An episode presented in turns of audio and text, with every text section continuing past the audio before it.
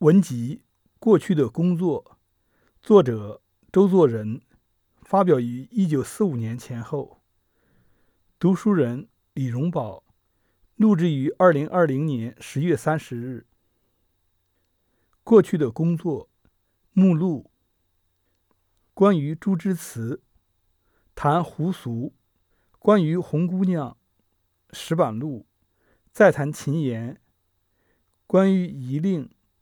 读书仪，怀疑的疑，读书仪，东昌坊故事，焦礼堂笔记，凡人的信仰，丙宅的信，石安的信，屈安的信，过去的工作，两个鬼的文章。第一篇，关于朱之词。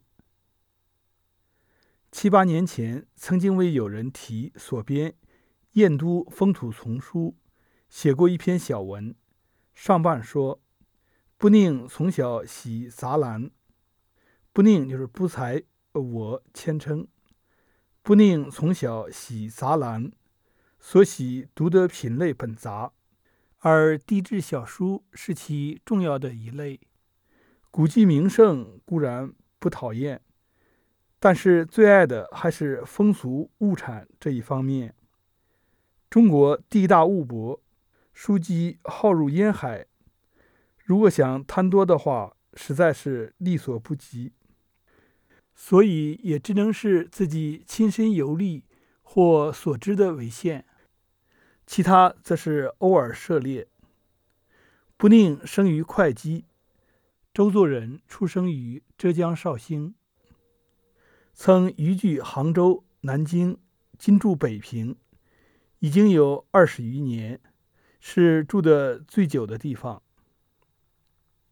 在杭州时才十三四岁，得读燕云甲编中的《陶庵梦忆》，心里非常喜欢。这是后来搜集乡人著作的开始根基。可惜。自己没有多大力量，至今收集的也不是很多。而后见校园刊本，校园呼啸的校。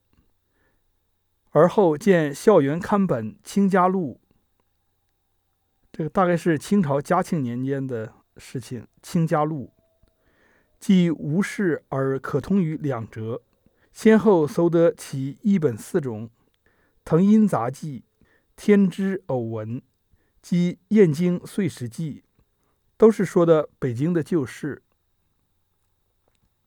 常放在案头。若地经景物略，则文章特别佳妙。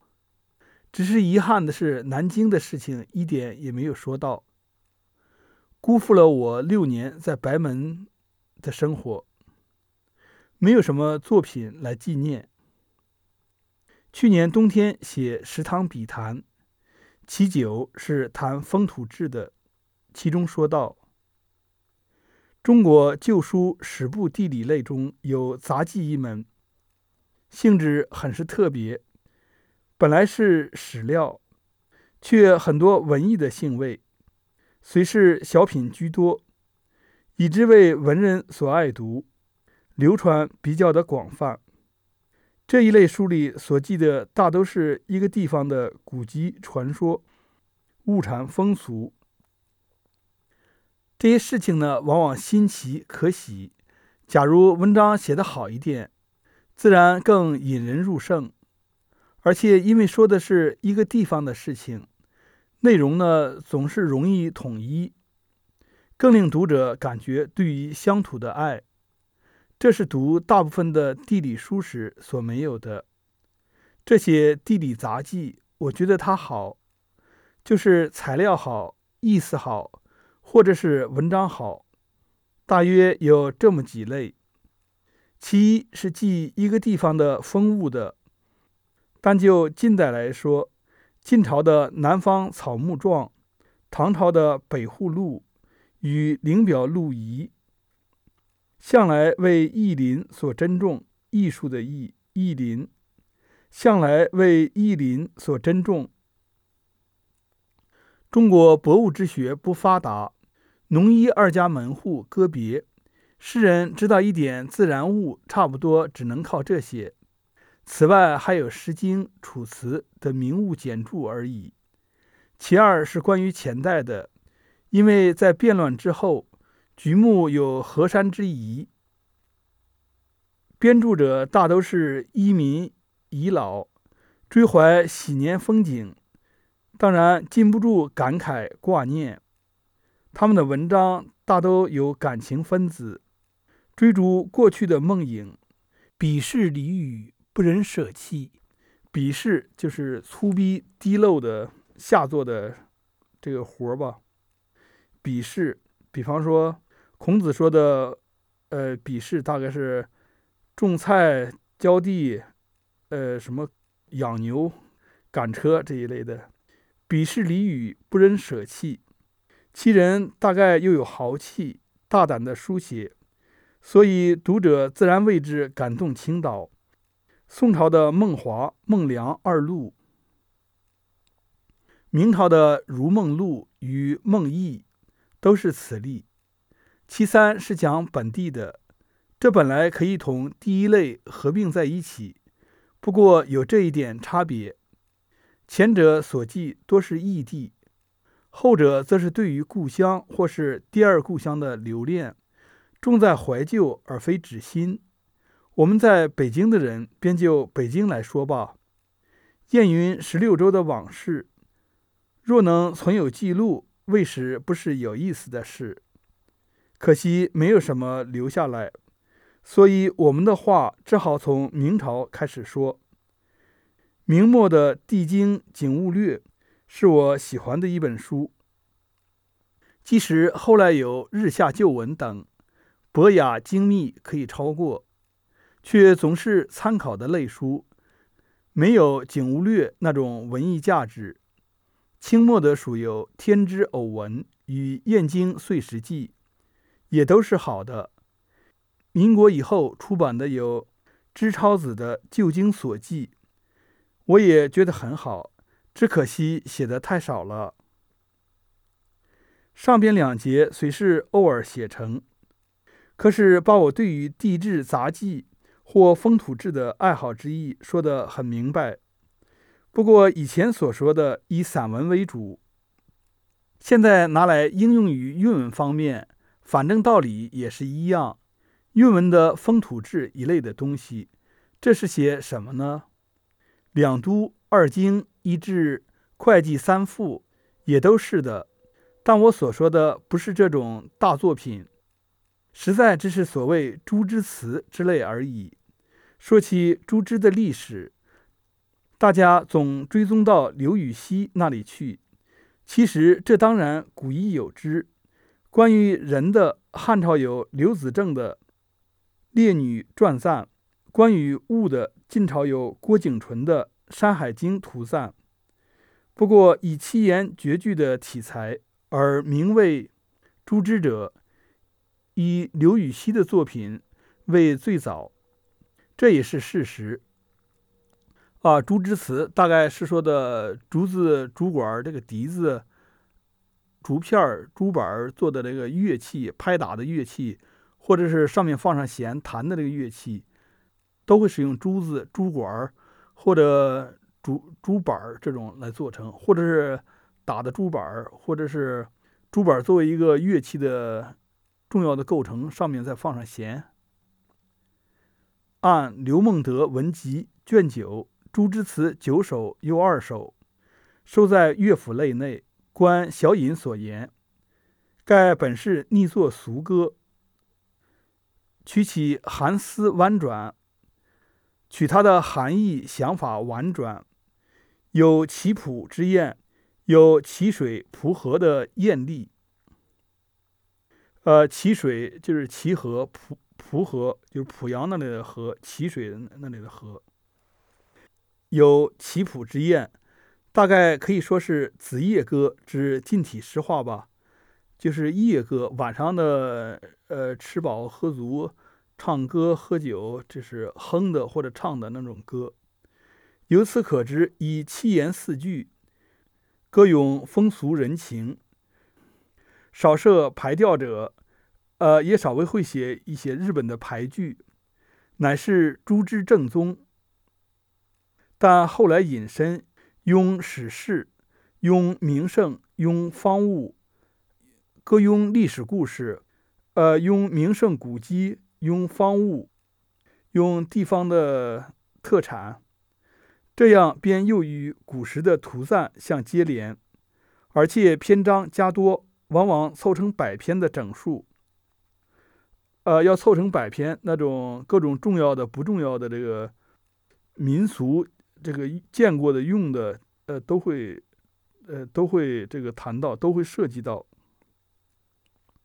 虽然风趣交钱稍差，可是种类繁多丰富，在地质与诗集中间也自占有一些地位。这种书最初多称百庸，呃，一百首庸赞这些这一类的。现存最早的著作，要算是《陈江百庸》，著者阮岳，即是编《诗话总规》的人。此书作于宋宣和年间，到如今已经有八百年了。元明之间所作也不少，为清初朱朱茶的《鸳鸯湖棹歌》。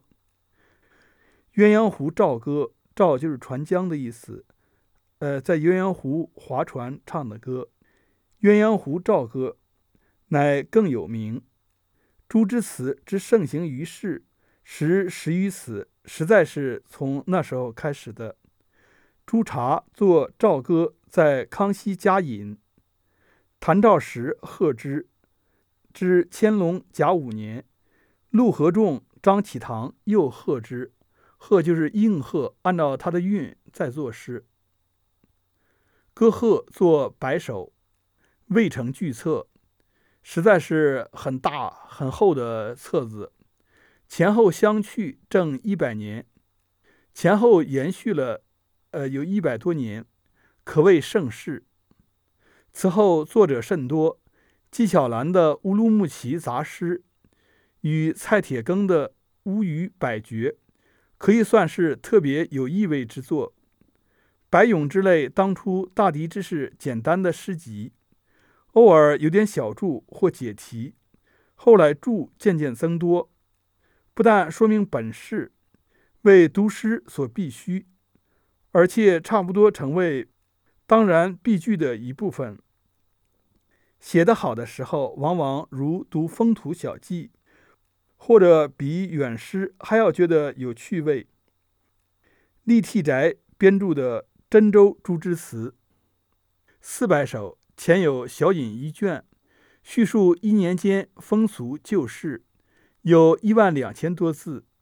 又黄公度著的《日本杂事诗》，王希奇抄录其著，为《日本杂事》一卷，刊入《小方湖斋丛抄》中，就是一例。